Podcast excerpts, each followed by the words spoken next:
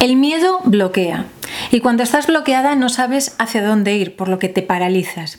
Identificar estas situaciones y aprender a gestionarlas puede ayudarte a sacar lo mejor de ti en momentos de crisis. Si tienes una serie de pautas para identificar cuándo ocurre esto y cómo actuar, poco a poco, cada vez que te encuentres en situaciones que te bloquean, podrás sacar lo mejor de ti.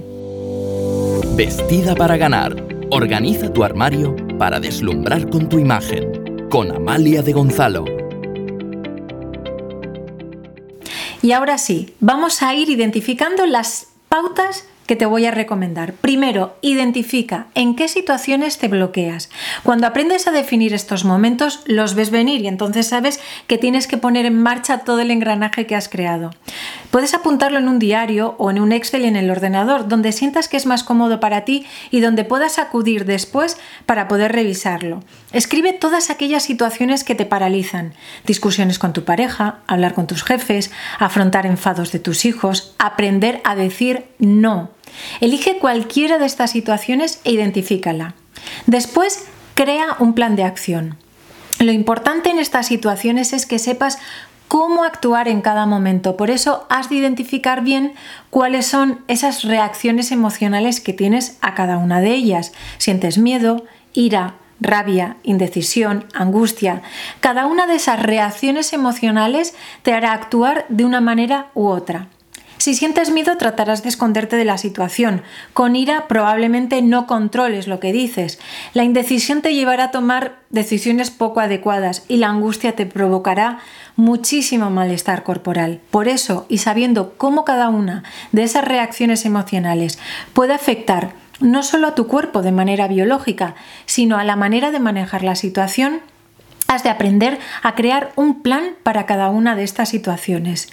¿Cómo actuar si sientes miedo y tratas de esconderte de esta situación? Pues lo primero en todos los casos es parar antes de actuar, al menos durante unos segundos. Aprovecha ese parón para tomar aire de manera calmada. Céntrate en la respiración, en su sonido y evalúa la siguiente acción. Después, aplica el plan de actuación, el que has creado para cada una de estas situaciones.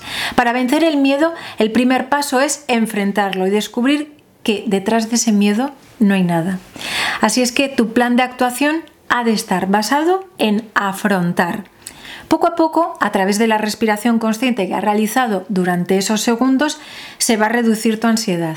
Estarás más relajada y podrás pensar con un poco más de claridad. El haber superado así de bien esta situación te va a hacer sentir mucho más fuerte, vas a poder afrontar con más energía situaciones pues igualmente complicadas para ti. Y lo siguiente es buscar patrones, patrones en las diferentes situaciones incómodas de tu vida. Hace que estas tres se reduzcan más o menos calculo a tres grupos, las que te asustan, las que te enfadan y las que te entristecen.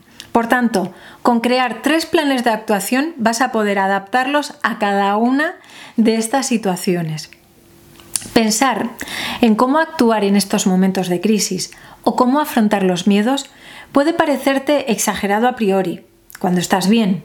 Pero en los momentos duros, el tener un plan sobre el que poder aferrarte y actuar te va a ayudar a gestionar mejor esas situaciones y a sacar lo mejor de ti. Bien, pues hasta aquí el vídeo de hoy. Me encanta leer comentarios tuyos y responderlos. Cuéntame todas aquellas situaciones que te provocan inquietud, que te provocan inseguridad y cómo reaccionas a ellas. Y recuerda, cuando tú cambias, todo cambia. Te veo en el siguiente vídeo.